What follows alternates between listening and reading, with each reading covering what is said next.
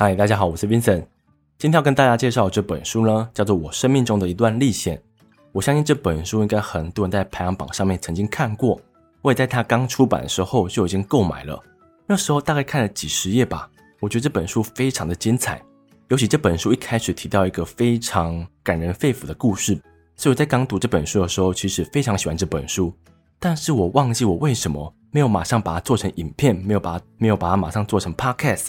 可能是被某一本书所吸引了，或者是被什么事情所干扰了，所以这本书呢就放在我的书柜，放了半年到现在。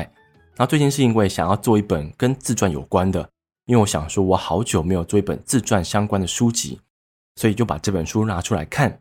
在看这本书的时候呢，忽然发现它是被归类在商业管理书籍，可是这本书又是一本自传，所以我就开始怀疑它要如何在自传当中。塞入商业管理里面的概念，最后把这本书看完之后，我才发现他把这两者都做得非常的好。那我先介绍一下这个作者，这个作者叫做罗伯特·艾格，他同学是迪士尼的执行长，他担任这个职位长达十五年这么久。在这十五年间呢，他大大改革迪士尼的文化，也让迪士尼的市值飙涨了五倍这么多。那我就开始介绍他的生平，毕竟这本书是他自传。艾格在小时候呢，他出生在纽约州的一个小镇里面。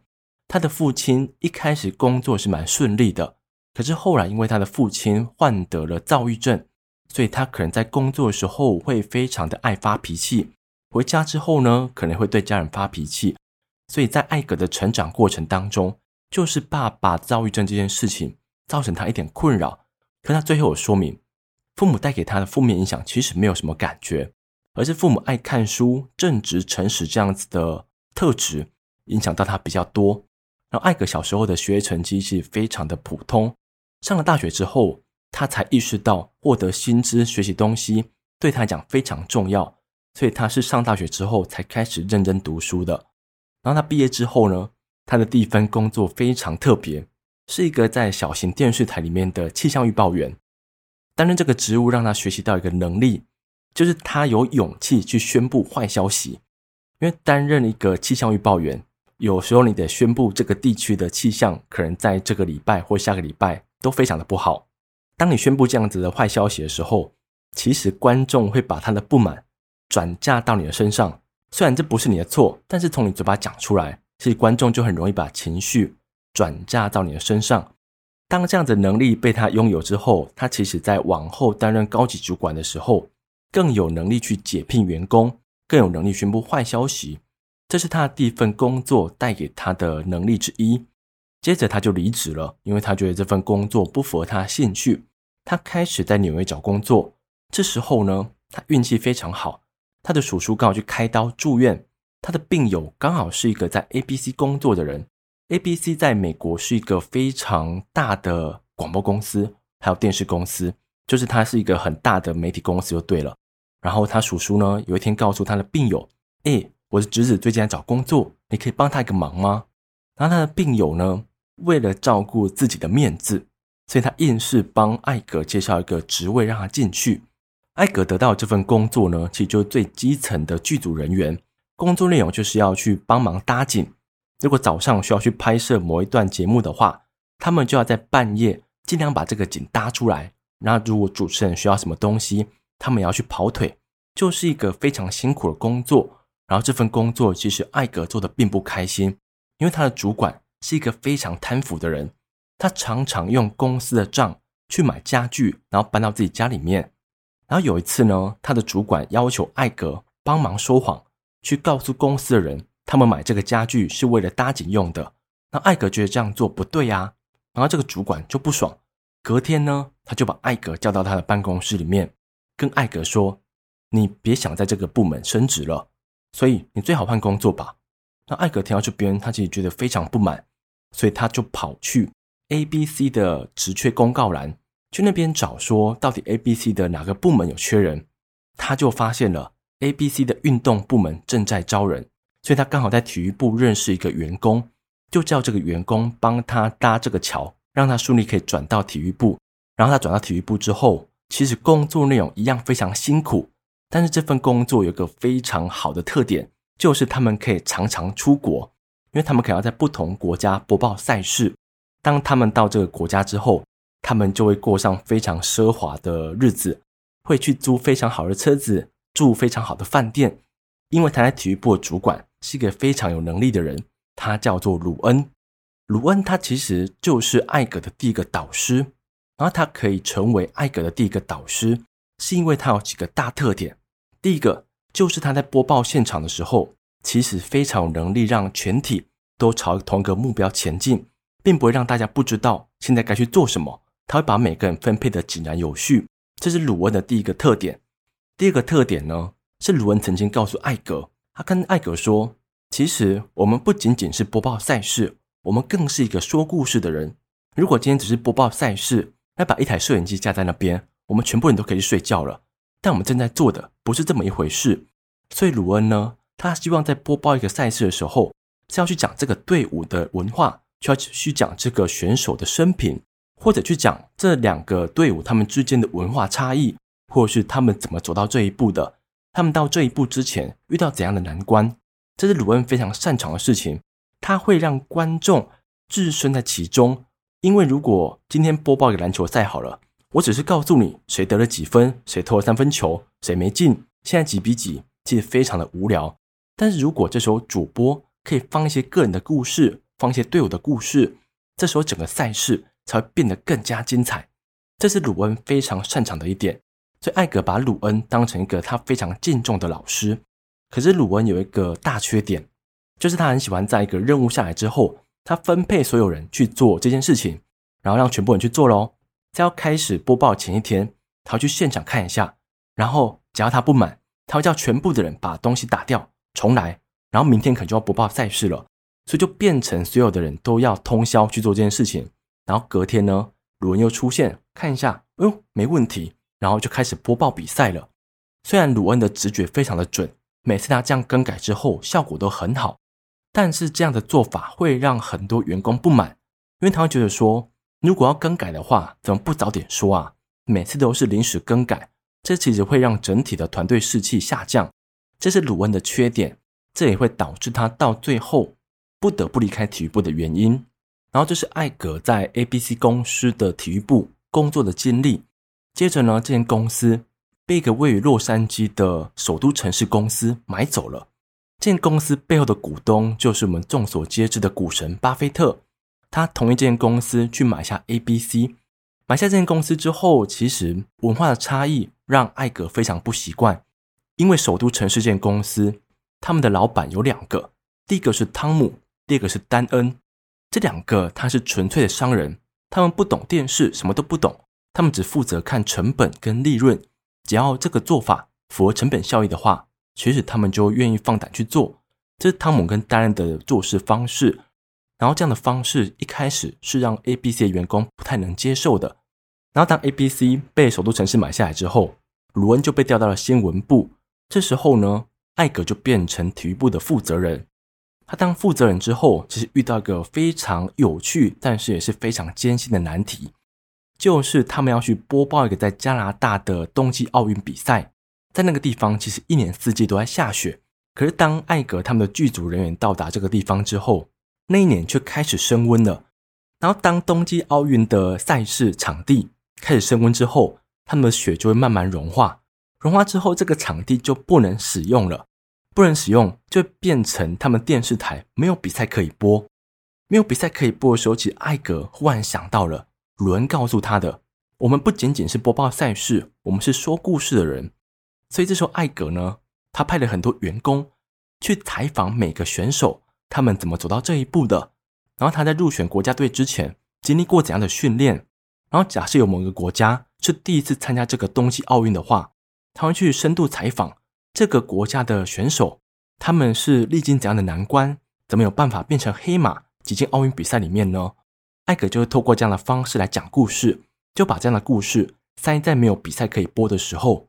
结果这一年的收视率比过去的任何一年收视率都更好。这样的表现其实让刚才讲到的首都城市老板汤姆跟丹恩注意到了这个人。所以当这个赛制结束不久之后，艾格回到了公司。汤姆跟丹恩就把他找过去，就告诉他：“我想让你升任副总裁的位置。艾格觉得这样还不错，因为他认为汤姆跟丹恩并不是看重资历，他更看资质。如果他在这个人身上发现了某种特质的话，他们是愿意花时间给他资源去培养的。当他升任副总裁不久之后，他就被升任到 ABC 娱乐的总裁这个位置。在这个位置里面，艾格所接受的训练，他所接触到的东西，为他往后的迪士尼之路铺垫了非常好的地基。因为当他变成 ABC 娱乐总裁之后，他就要去跟很多导演、更多演员接洽。这是他过去在播报体育赛事的时候从来没有接触过的。然后这个过程当中呢，很多人会开始猜忌，一个从来没有拍过电视剧的人，忽然来掌管 ABC 娱乐这么大的部门，这个人可以吗？然后艾格变成这个部门最大主管之后，他心态上有一个非常正确的观念，他认为你别让自尊阻碍你的学习。如果你空降到这个部门，你要显得自己高高在上，不想去询问别人的话，那别人永远都不会尊敬你。然后假设你刻意去讨好别人，刻意去讨好那边资深的员工的话，其实这样的手法长期来看，他们也会看破你的手脚。所以一开始艾格去这间公司之后，每天都会安排跟里面的经理、跟里面的资深员工对谈，然后尽力的在他们身上问更多问题，获得更多资讯，因为他认为只有这样子，别人才知道你有在做事，你有在学习，别人才会尊敬你，别人才会看重你。这样的做法呢，的确成功了。一个从来没有拍过电视剧的人变成 ABC 娱乐总裁之后，这些员工非常的挺他。就当艾格在签订某些影集要去发布之后，有时候可能会失败，这时候员工也不会跳出来指出艾格做的不好或是怎么样，他是非常挺艾格的。然后在这段时间当中呢，艾格拍出了一个非常著名的影集，这个影集是由大卫林奇所拍摄的，不知道你有没有看过他的作品？他算是一个蛮有名的导演。然后这个导演原本是拍摄电影的，可是他有一天找到了艾格，告诉他：“我想用电影的规模来拍个影集。”这个想法，艾格一听到之后，他就非常的有兴趣。然后艾格就跑去跟他的老板讲，他老板觉得这样还不错啊，所以这部影集就开始开拍了。这个影集叫做《双峰》，如果你有曾经看过的话，你就会发现他在当时跟其他影集很明显看得出来，他的预算是不一样的，因为他当初真的花了很多钱。然后双峰在一推出之后，就获得非常好的回响。虽然到最后不是一个很好的收尾，可是这算是艾格在 ABC 娱乐的时候做出一个最著名的作品。然后当然不仅只有好的作品，他曾经拍过一个特别不好、特别好笑的影集。这个影集呢叫做《摇滚警察》。这个影集其实还蛮好笑的，就是他想去拍摄洛杉矶的警察，他们会边执勤边抓犯人的时候边唱歌。唱一些摇滚，唱一些乡村风格的歌，这样子的内容呢，艾格一开始觉得非常有趣。可是到这个影集拍摄完，他看了第一次之后，他就觉得这样子的影集效果应该不会很好，所以这个影集到最后变成了好莱坞，甚至是所有娱乐圈里面的笑话。可是我觉得艾格他在这本书里面非常真诚的一点就是，他并不会只说自己做的好的地方，他会把他做的不好的地方。他所观察到的写进来，所以你不会觉得他一直在吹嘘自己的厉害之处。他做的不好的，别人做的好的，他都会把它写进来。这是我觉得这本书特别真实、特别好看的地方。然后这个大概就是艾格在 ABC 娱乐担任总裁的时候，我印象中比较深刻的几个关键点。接着呢，首都城市这间公司收到了他们要被迪士尼收购这件事情，这个消息一发布出来之后，其实艾格非常的紧张。因为他并不知道他要进入一个怎么样的公司，因为他毕竟他在首都城市做得还不错啊，现在忽然要被收购了，他其实有点不安全感。那我来讲一下那时候迪士尼的状况好了。迪士尼在一九八零年代的时候，他们换了一个执行长，叫做麦克艾斯纳。这个执行长其实他的前十年可以说非常的传奇，非常的风光。麦克做的第一件事情就是开启迪士尼的游轮事业。虽然邮轮事业并不占据他们很大比例的收入，可是它利润比例非常的可观。这是他做的第一件事情。第二件事情呢，他去调升每个国家的迪士尼园区的票价，因为他认为今天你大老远的从其他地方来这个迪士尼乐园，如果票价多一个一美金、两美金，其实不会影响到你要不要进来。所以他去调高这个票价，虽然用我的角度来看，会觉得这个做法好像不是很好。然后第三个呢，他去发展了迪士尼的录影带，因为他觉得很多父母可能在小时候看过一些非常好看的电影，然后等到他长大之后，他想把这些录影带买回去放给他小孩子看，所以他开展了录影带事业，这是非常赚钱的部门。第四个呢，是麦克发现很多业者在迪士尼园区附近开始盖房子租给这些游客，所以他就觉得说，那为什么迪士尼不可以自己盖？所以他就逐渐的开始盖起迪士尼的饭店，让那些来这边玩的人有地方可以住。然后最后一点呢，麦克在前十年所推行的动画非常的成功。这几个动画里面，我念几个给你们听。第一个《狮子王》，第二个《小美人鱼》，第三个《阿拉丁》，第四个《美女与野兽》。我相信这四部当中，应该怎么讲都会有一部你曾经听过或者曾经看过。这是麦克的前十年。所打造出来的成绩，让股东、让观众、让全部人都非常喜欢这个执行长。他甚至有好几年的时间都被推选为全世界十大的执行长。这样的成绩，其实我觉得真的蛮厉害的。他竟然可以想到这么多点子，有办法去推行迪士尼的业务，有办法拍出这么厉害的动画。因为我自己小时候也看过《狮子王》，看过《美女的》，看过《美女与野兽》这些动画，可以说是几乎每个小孩子的回忆吧。所以麦克前十年是非常风光，可是，在迪士尼要收购首都城市的时候，其实麦克是逐渐走下坡的。正是因为迪士尼走下坡，所以他们才需要透过并购的手段来稳定他们的收益。这时候为什么走下坡呢？有几个要点。第一个是麦克的营运长在搭直升机的时候不幸死掉了，然后失去这个营运长之后，麦克就不想再找其他人一起工作。因为他不是很喜欢跟别人协作的感觉，因为他觉得会让工作变得复杂。可是他自己做全部的工作，又会让自己非常的焦虑，然后他非常容易让自己的不安感、让自己的焦虑感蔓延到整个公司里面。这是麦克做的不好的第一点。然后第二个点呢，是他跟董事会里面一个叫做罗伊迪士尼的人非常的不好。这个罗伊迪士尼就是迪士尼创办人华特迪士尼的侄子。那时候，迪士尼的董事会里面只有一个人是迪士尼家族的，就是罗伊迪士尼，所以他非常捍卫他们家的遗产吧，也不太喜欢麦克去做一些跟迪士尼传统相违背的东西，例如游轮、例如录影带、例如饭店，他认为这些东西都不是迪士尼该去触碰的，所以麦克跟罗伊的关系其实到最后非常的针锋相对，然后罗伊他可能就会去开始影响不同的股东，想尽办法的让麦克下台。然后麦克其实忍了他非常久，到最后他终于祭出一个杀手锏。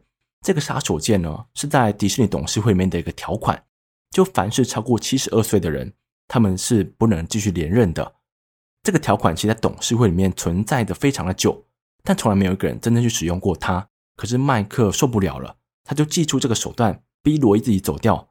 但这样的手法其实非常的侮辱人，然后罗伊也非常不爽，所以罗伊被赶出董事会之后。他就在很多记者面前，他也在外面办了很多活动，就是要来抵制麦克这个人。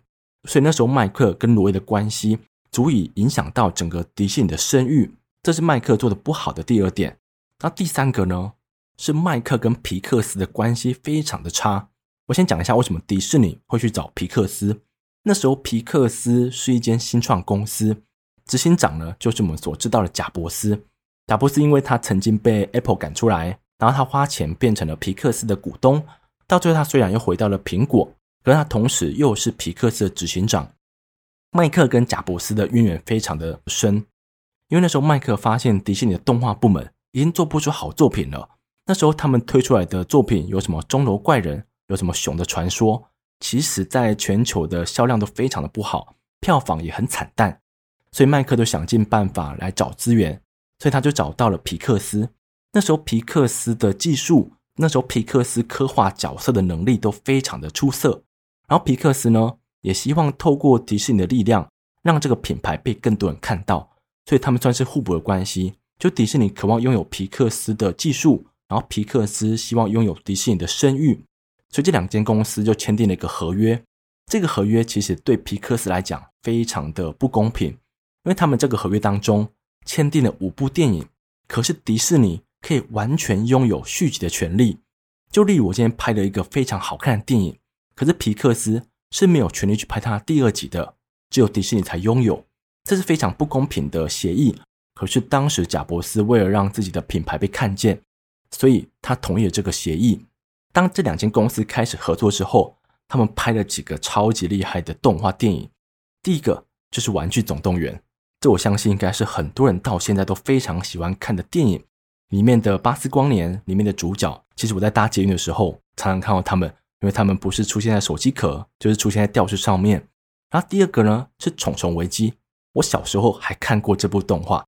我小时候虽然只看《七龙珠》，但是我爸妈有时候会带我们去看电影。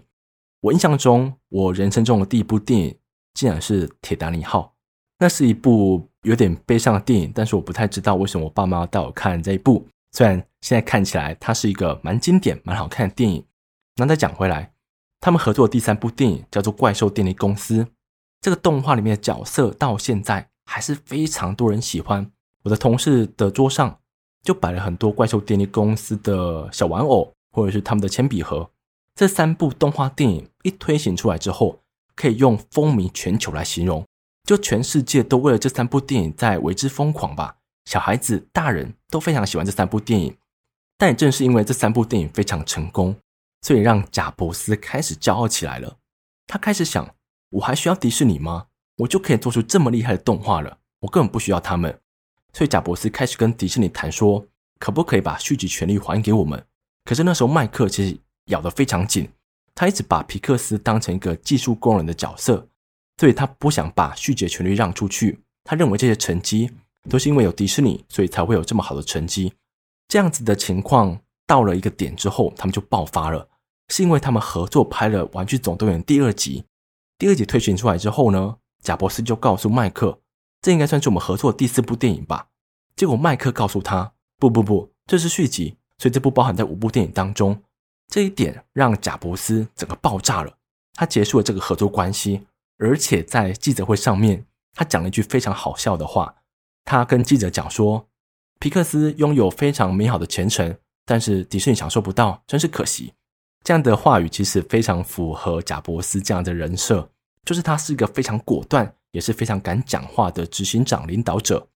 那这样的故事就是说明了那时候迪士尼跟皮克斯的关系其实非常的紧张，或者是说非常的敌对。这是这时候迪士尼的执行长麦克遇到最大的问题，也正是因为这些问题。他到最后被董事会拉下台了。把麦克拉下台之后呢，董事会就开始从外面、从里面来挑选一个候选人。然后那时候艾格知道这个消息，他就去问董事会：“那我们内部要推谁出来啊？”然后董事会告诉他说：“应该就是你吧，你就是唯一人选。”艾格就觉得说：“如果是我的话，你有必要在声明稿上面写说我是内部的唯一人选。”然后董事会其实不太懂为什么艾格要这么坚持。然后艾格这时候说出来了，因为那时候麦克已经宣布他明年就要辞职了，所以你可以说麦克讲的话其实已经很多人不当真了，大家都会觉得说你明年就要走啦，你现在提出了什么东西，我们还要信吗？所以这时候麦克的权利已经被架空了。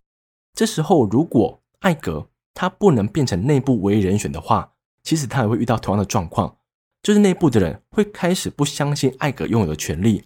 那时候艾格。在迪士尼的第一个职缺是副总裁，然后后来又兼任了营运长这个职缺，所以这时候艾格觉得，如果你不能发出声明，让全部的员工知道我是内部唯一人选，那我的权利也会被架空。我在明年之前所讲的话，没有人会信我。这也是我觉得艾格对这种商业的灵敏度非常的高，他知道如果不这样声明的话，他是无法做事的。所以到最后呢，董事会在声明稿上面写说，艾格他是迪士尼的内部唯一人选。可是董事会其实不想用艾格这个人，所以他们在外面找了非常多的候选人进来，这当中就包含了伊贝的执行长惠斯勒。可这些人呢，都无法通过迪士尼的董事会这一关，就被刷掉了。可是艾格其实也经历过非常多的磨难，他在正式投票之前被约谈了十五次，这十五次其实每次问他的问题都是差不多的，就问他说：“你跟前一任执行长的差别会是哪里？”如果你在他下面做事这么久了，你有什么条件，有怎样子的资历，可以告诉我们，你可以做得更好呢？然后这样的问题其实非常的烦呐、你会感觉到董事会就是在找艾格的麻烦。可是艾格就是为了争取这个位置，所以他非得参加这样的会议。然后就在有一天，艾格在他的小孩子麦克斯去看球赛的时候，他发现到自己开始胸闷，然后一直流汗，这样的情况很像是心脏病要发作。然后刚好艾格的父母亲都是在五十几岁的时候心脏病发作，所以艾格对自己的身体其实一直都有在检查。他觉得说啊，身体好不舒服哦，可是他不想让自己的儿子紧张，所以他就告诉他的儿子麦克斯说：“诶，我肚子有点痛，我们回家好不好？”他的儿子也就跟着他回家了。然后当艾格回到家之后，他打了一通电话给他的家庭医生，然后打了一通电话给他的朋友，叫他的朋友带艾格去家庭医生那边。后来才发现，艾格当时是一种急性焦虑症发作，并不是心脏病。你就可以知道要有多大的压力才可以让一个人焦虑症发作。然后这样子压力终于在最后一次董事会当中爆发了。那次董事会，当艾格讲完自己的陈述，讲完自己的观点之后，有一个人开口问他说：“别讲那么多，你告诉我们，你要如何做的比前任执行长更好呢？”那时候艾格脾气又上来了，他就告诉这个人说：“我觉得你问我这个问题是一种侮辱。我已经在这个会议室里面不知道谈论几次了，你现在还要问我同样的问题，我不回答这个问题。”然后他甩门就走了。他事后回想，他觉得是不应该让情绪爆发出来。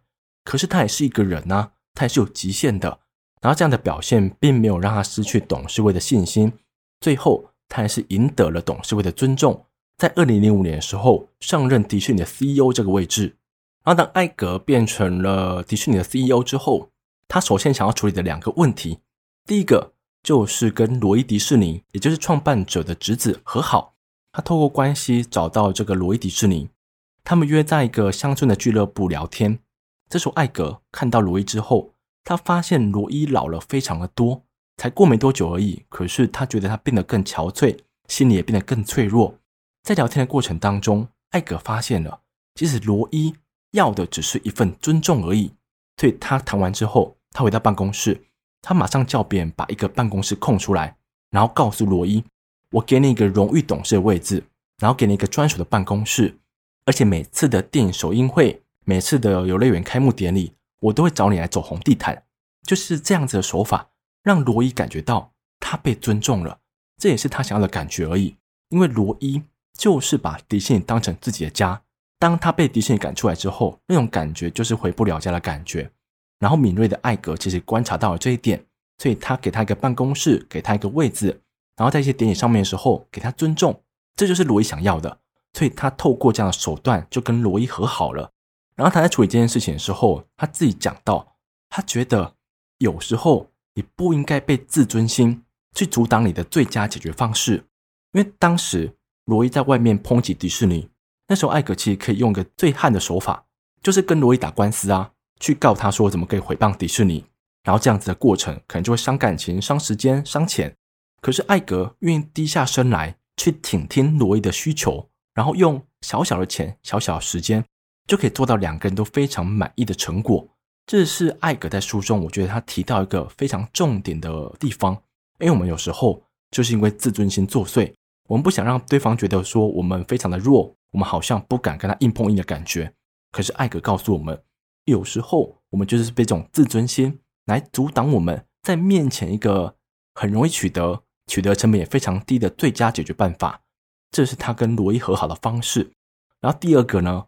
他要跟贾伯斯和好，这个过程其实非常艰辛。因为贾伯斯虽然是一个非常有名的科技鬼才，但他同时也是一个恶名昭彰的难搞的人。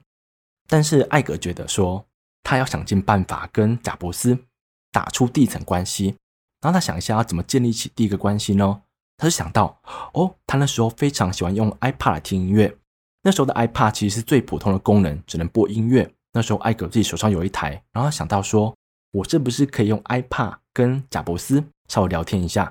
所以他就打电话给贾伯斯说：“我觉得未来应该很多人会透过这种随身携带装置来听音乐，甚至来看剧。他觉得这个就是未来。”然后贾博士听到这样的讯息之后，他就非常感兴趣，他就说：“哎，那我们可以见个面。”艾格过几天之后，他就到了贾博士的办公室。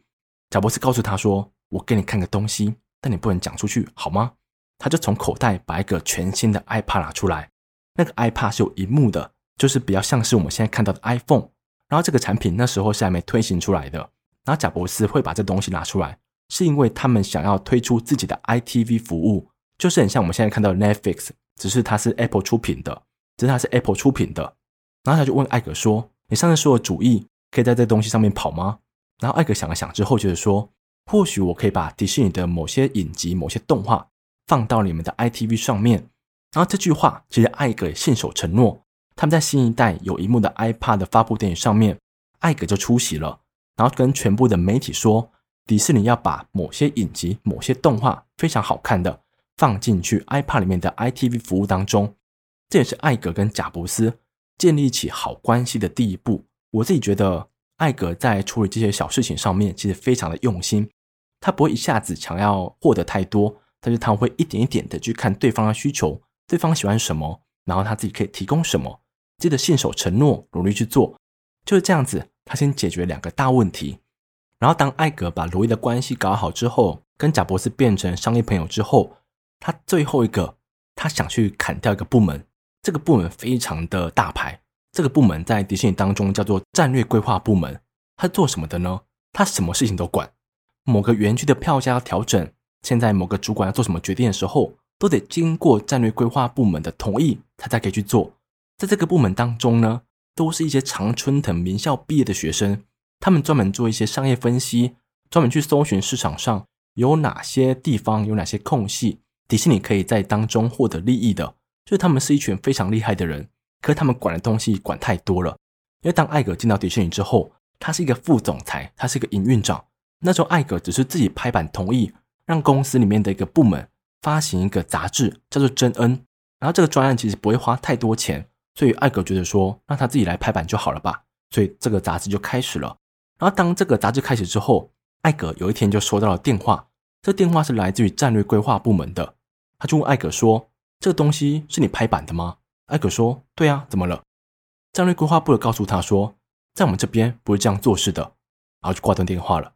那时候艾格就觉得说这个部门其实太多余了。你管太多事情了，所以当他变成执行长之后，他就把战略规划部门从六十五个人砍到十五个人，因为他觉得每个部门做的决定到最后都得经过战略规划部的同意的话，就会让每个部门的主管讲话失去权力啊。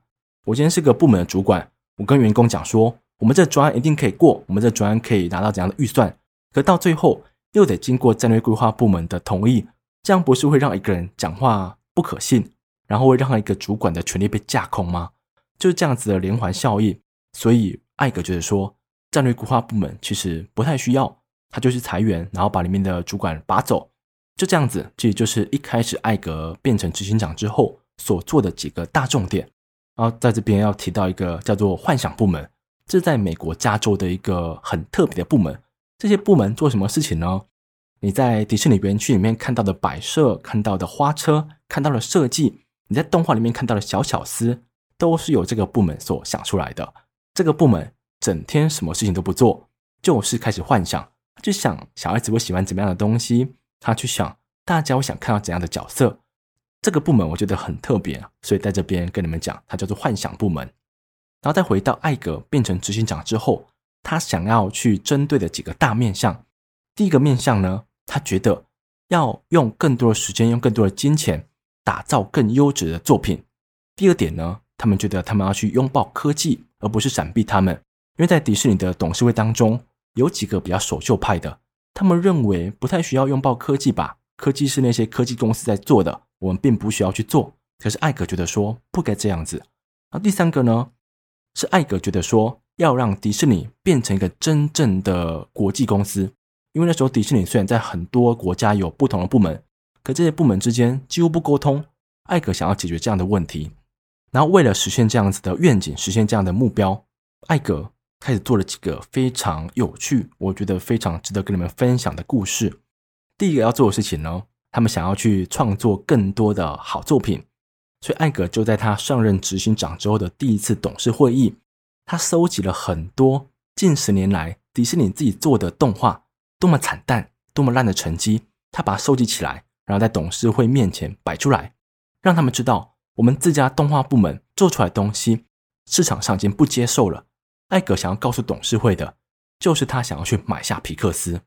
然后这样的话被董事会里面听到呢，其实很多人不爽啊，会觉得说皮克斯跟我们的关系这么烂，贾伯斯这么难搞，我们要怎么买下他？而且以贾伯斯的个性，他肯定不会卖。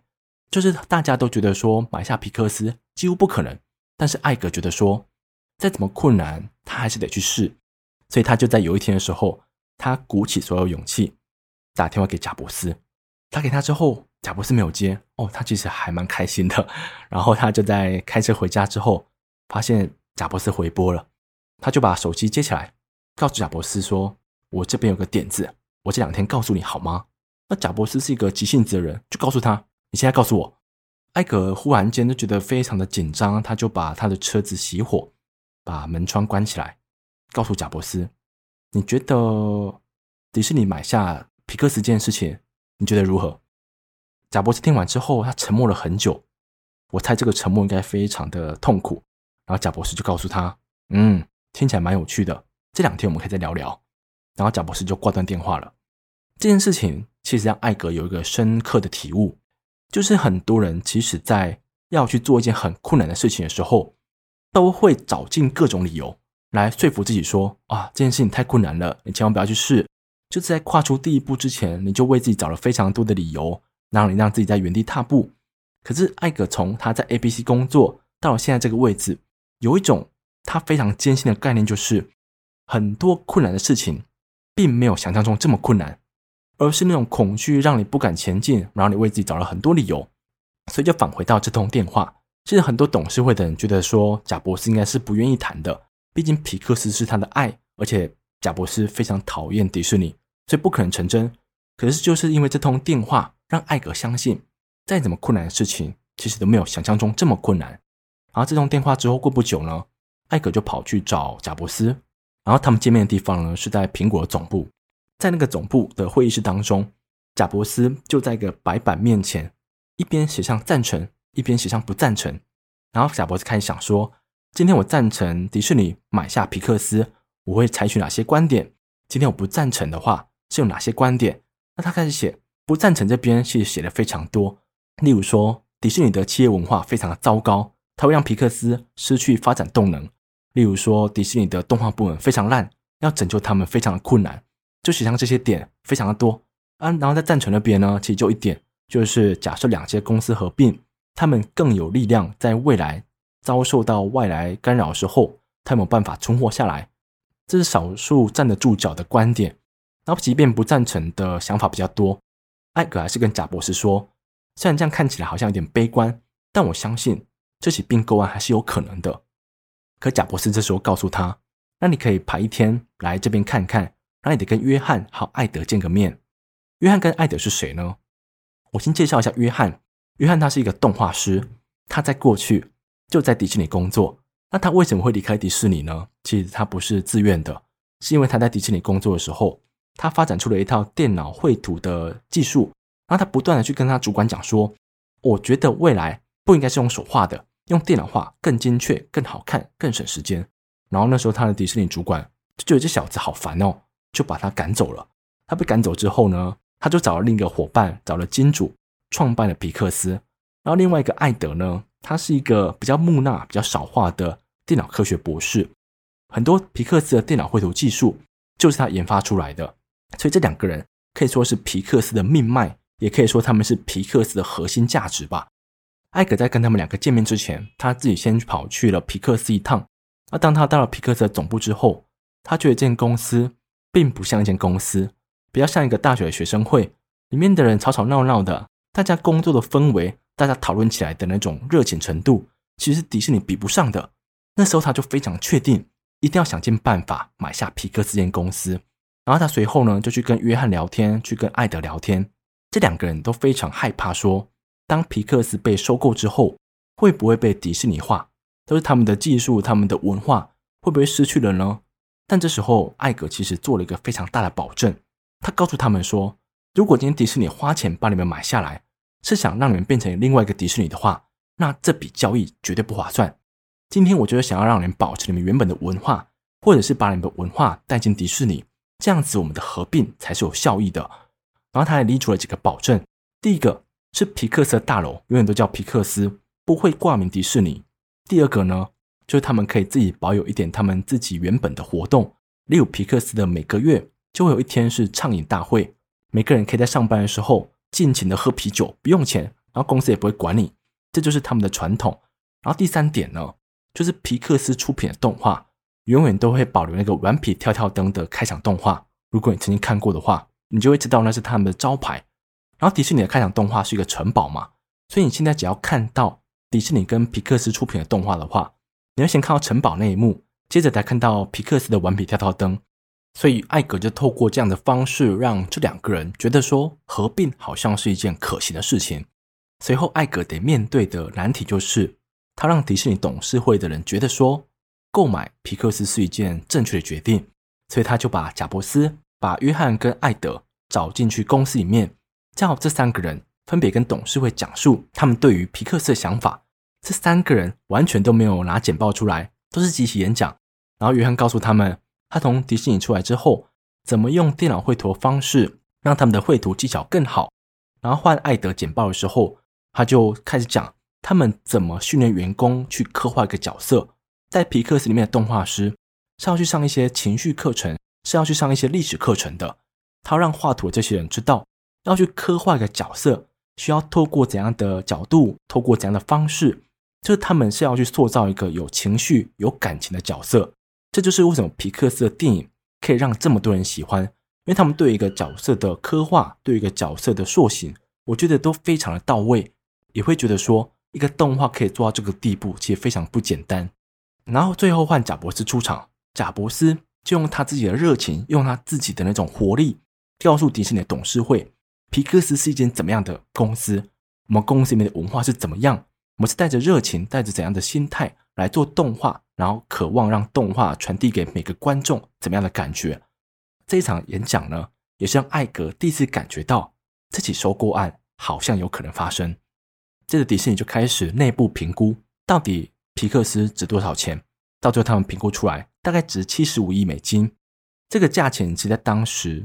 比董事会所预期的更高，但是艾格一直告诉他们，我们花这个钱并不是买到他现在拥有的资产，我买下来是这间公司的企业文化，买下来是他们的团队，这才是值钱的地方。然后这起事件呢，甚至让他的上一任执行长持反对意见，然后这个反对意见其实让艾格非常不爽，他觉得你都卸任了，凭什么来干涉我的决定啊？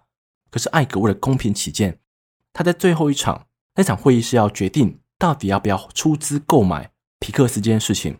他把他前任执行长找过来，让他前任执行长跟全部董事会的人讲，然后让艾格当场回答他的问题。那场会议当中，其实艾格要上场之前，他先在办公室里面看了一个老总统罗斯福的演讲。那个演讲我觉得很棒，在这边跟你们分享。这个演讲讲的其中一段是这样说的：“荣耀不属于批评者，不属于指出勇者如何跌倒。”或指出别人哪里可以做得更好的人，荣耀属于真正在竞技场内脸上沾满土和血汗的人。这样的心境其实跟艾格当时的心境是一样的。我现在做这个决定，凭什么外人可以告诉我我这样做是对还是错？因为到最后还是我自己来担起这个责任呢、啊。进到会议室之后，其实他的前任执行长就指着他的鼻子说：“你可以自己搞好迪士尼的动画部门，不需要找外面的人。”然后艾格其实非常生气。他就告诉他的前任执行长：“你在当执行长的时候，你自己都搞不定了，你现在去告诉我，我可以做好。”这样的回应其实非常的尖锐，但事实上也是这样子。你在上一届做的不好，那你现在就渴望我可以把它做好，这其实有点不太合逻辑。所以艾格到最后跟董事会讲，在迪士尼里面，只要我们的动画做得好，其实我们全球的业务都会上升。我们的迪士尼园区更多人去，我们卖周边商品更多人喜欢，整个业绩就会上来。所以。迪士尼会怎么发展？所以就全看你们手上这张票了。到最后，这个票数是以九比二过关，他们同意购买皮克斯。而，当这个投票结束之后，他们打算在那天的股票收盘之后，想要对外宣布这个并购案。在要宣布之前的前三十分钟，贾伯斯就把艾格找出去，他们去散步。因为贾伯斯有个很著名的开会方式，就散步式开会。在他们两个走路的时候呢，他们找到一个草皮前面。有一个长凳子，他们坐了下来。这时候，贾伯斯做了一个非常少见的动作，他把他的手搭在艾格的肩膀上。贾伯斯就告诉艾格说：“我想告诉你一个消息，但你跟我保证你不会讲出去，好吗？”艾格就继续听。贾伯斯告诉他：“我在几年前被诊断出有一个罕见的胰腺癌，那时候我以为我痊愈了，可最近他又复发了。”艾格听到这个消息之后，他就问贾伯斯：“你为什么要告诉我这个？而且是在这种情况之下？”贾伯斯就告诉艾格说：“因为我会成为迪士尼的最大股东，所以我觉得我有必要告诉你这些。你现在可以去取消这笔交易案。”艾格听完贾伯斯这么说之后，他其实心情非常五味杂陈。可到最后，他决定交易继续。这个交易宣布之后，皮克斯就被迪士尼所买下来了。然后在这段时间当中呢，贾伯斯变成最大股东了嘛，所以他跟艾格其实非常常见面。然后他们的关系并不像同事这么简单，他们有时会带自己的夫人，然后吃饭，聊一些时事，聊一些自己的身体状态。就是艾格跟贾伯斯的关系日益密切。贾伯斯有时候很敢去反抗艾格的意见，但艾格也不会全然去相信贾伯斯所讲的话。虽然贾伯斯当时在美国，或者说全世界是一个非常著名的人物，大家都知道他的判断力，大家知道他的领导能力非常突出。可艾格还是不服输，有时候他们就是会互相吵吵吵闹一下。然后接着呢，迪士尼要去做第二件事情，就是要去购买漫威。漫威是一间有很多角色的公司吧？他们在买下来的时候，其实漫威拥有七千个角色。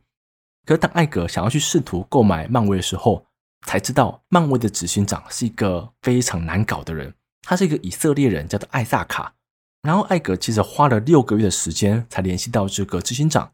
然后六个月之后呢，他跟他聊，这个执行长其实觉得他不想让自己的漫威变成了第二个迪士尼，因为那时候漫威走的风格比较地下，他们接触到的人呢，就是不想要碰这些比较大众的角色，这是拥有那种地下化的感觉，就是很像是有些人喜欢听饶舌音乐，但是有些人特别喜欢听地下的饶舌音乐，因为他们可能讲出来的风格，他们做出来的旋律会跟大众市场的比较不同，有些人就喜欢这种感觉。那时候漫威其实就是走这种地下化的感觉，所以他很怕，如果跟迪士尼合并，会不会失去他原有的观众？这一点呢，其实让艾萨卡其实想了非常久，然后艾格其实想不出办法。然后他有一天呢，就希望贾伯斯可以出手帮忙。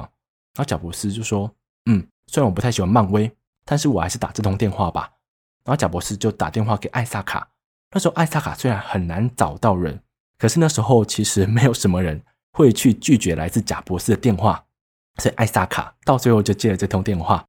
然后贾伯斯告诉他，皮克斯当初被购买时候，艾格对我做出了承诺，他百分之百的信守承诺，而且努力做得更好。这是皮克斯被收购之后我的想法，所以我认为漫威可以卖给迪士尼没问题。经过这样子的劝说之后，其实艾萨卡隔天就跟艾格讲，他觉得这个并购案可以继续下去了。然后这个迪士尼呢，就顺利的买下漫威。在买下漫威之后，艾格有一天就告诉贾伯斯：“你身为迪士尼的最大股东，我觉得你出手帮忙这件事情做得非常的好。”这时候贾伯斯却非常的生气，他告诉艾格：“我觉得你这句话冒犯到我了。今天我帮你这个忙，并不是因为我是最大股东，而是因为我是你的一位朋友啊。”贾伯斯告诉他这样子的话，我觉得可以感受到他把艾格这个人看得多么的重。可贾伯斯呢，到最后在二零一一年的时候，因为癌症的关系，他就与世长辞了。在贾伯斯葬礼的时候，其实艾格是有参加的。他在葬礼上，他跟全部的人讲，那一天贾伯斯偷偷告诉他癌症病情的状况，因为他认为这件事情有办法凸显贾伯斯的人格特质。他讲完这席话之后，他下台，他遇到了贾伯斯的太太。贾伯斯的太太呢，就告诉他关于这件事情。我有我自己的版本，你想听看看吗？艾格就点头说：“嗯，嗯，好啊，你还有你的版本啊。”他老婆就说起那一天，他就问贾伯斯说：“你有把你的癌症消息告诉艾格了吗？”贾博士说：“有啊。”那他老婆就问贾博士说：“那这个人值得信任吗？”贾博士告诉他：“我敬爱这个人。”这样的故事就更深刻代表了贾伯斯的最后几年，他的确把艾格这个角色看得非常的重，让我们就可以从中发现。艾格跟贾伯斯的关系其实非常的令人羡慕吧？就在五六十岁之后，还可以在职场上面，在商业场上面认识一个这样子，并不像商业伙伴，而像是朋友的人。这是关于贾伯斯跟艾格的故事。那我们再接着回到迪士尼这件事情。迪士尼到这一步呢，他其实买下漫威跟皮克斯了。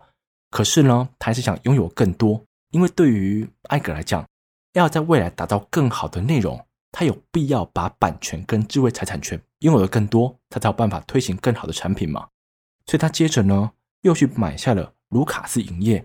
卢卡斯影业就是发行《星际大战》的公司，而这公司非常特别，因为卢卡斯影业的老板就是卢卡斯本人，而卢卡斯也是这间公司的唯一导演、唯一编剧，所以你可以想象，卢卡斯这个人把《星际大战》这样的作品当成自己的孩子在看待，所以当迪士尼想要去购买卢卡斯影业的时候，卢卡斯本人其实是不太同意的，可是又担心到最后可能被其他公司恶意并购啊，或者是其他遭遇。所以他到最后还是割爱，把他的公司卖给了迪士尼。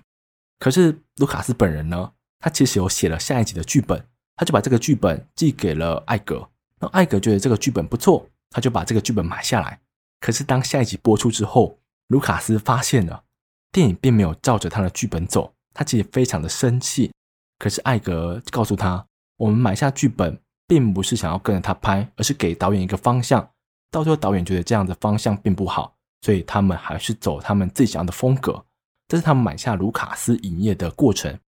接着呢，他们又花了好几百亿美金买下了二十一世纪福斯影业，买下他们有非常多的版权，其中就包含了我们常听到的惊奇四超人。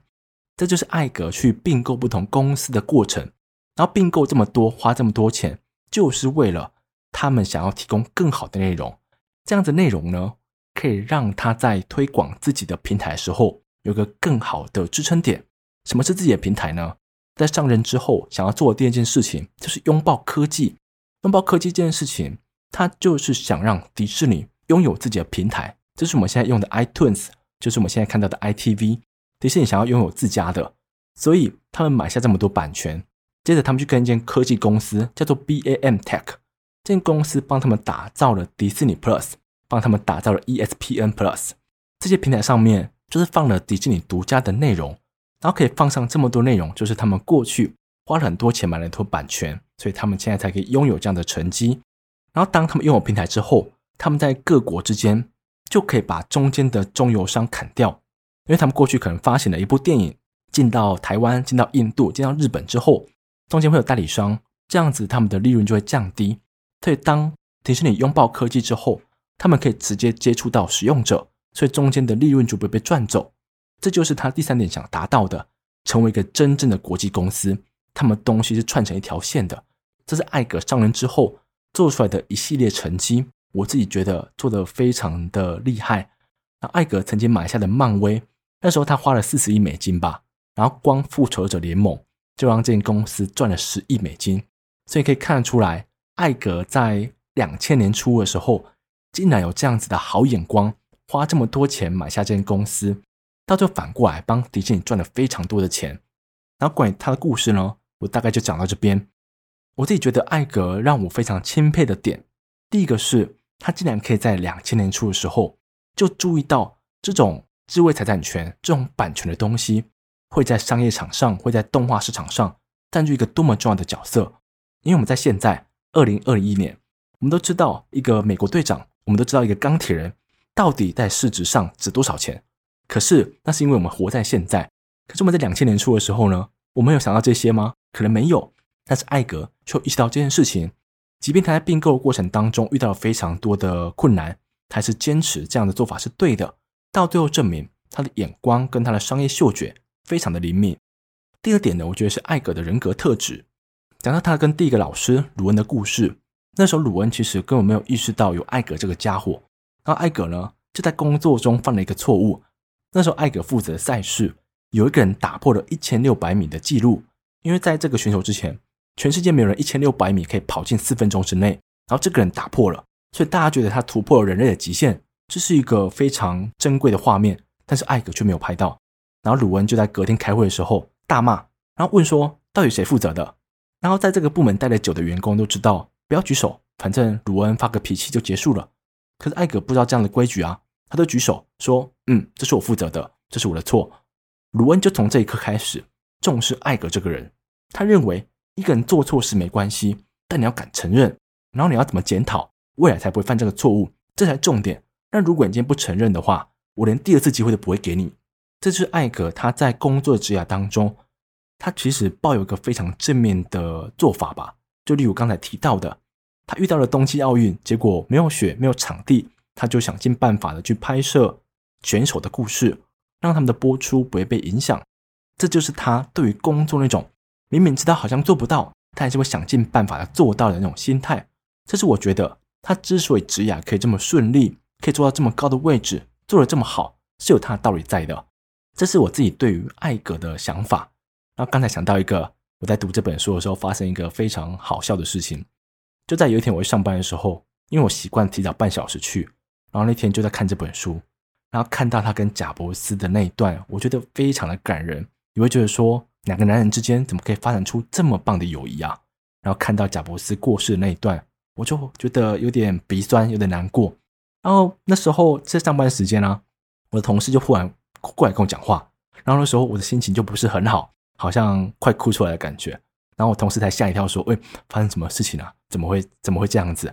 可是我只是因为被这本书所感动了，所以我希望，假设今天你听完我分享之后，对这本书有兴趣的话，我觉得它非常值得你买这本书回来看。因为我过去曾经分享过两本，一个是关于蜜雪欧巴马的，我觉得那本书也非常好看，也非常感人。然后第二个呢，就是 Nike 创办人他写的那个跑出全世界的人。我觉得那本书好笑居多，然后振奋人心居多。而今天介绍的这本呢，我觉得感动的点非常的多。就像我刚才有提到的，艾格并不会一直讲他自己哪里做的非常不错，他会把他所观察的写下来。那我觉得他流露情感的方式，并不是去铺垫一个非常浪漫的情节，而是他那种很真切的感受，你会感觉得到。这是我觉得这本书非常精彩的部分。所以这本书，你说我要推荐给什么样的人呢？我觉得。只要你有时间读这本书，就非常适合你。今天就分享到这边，谢谢你们。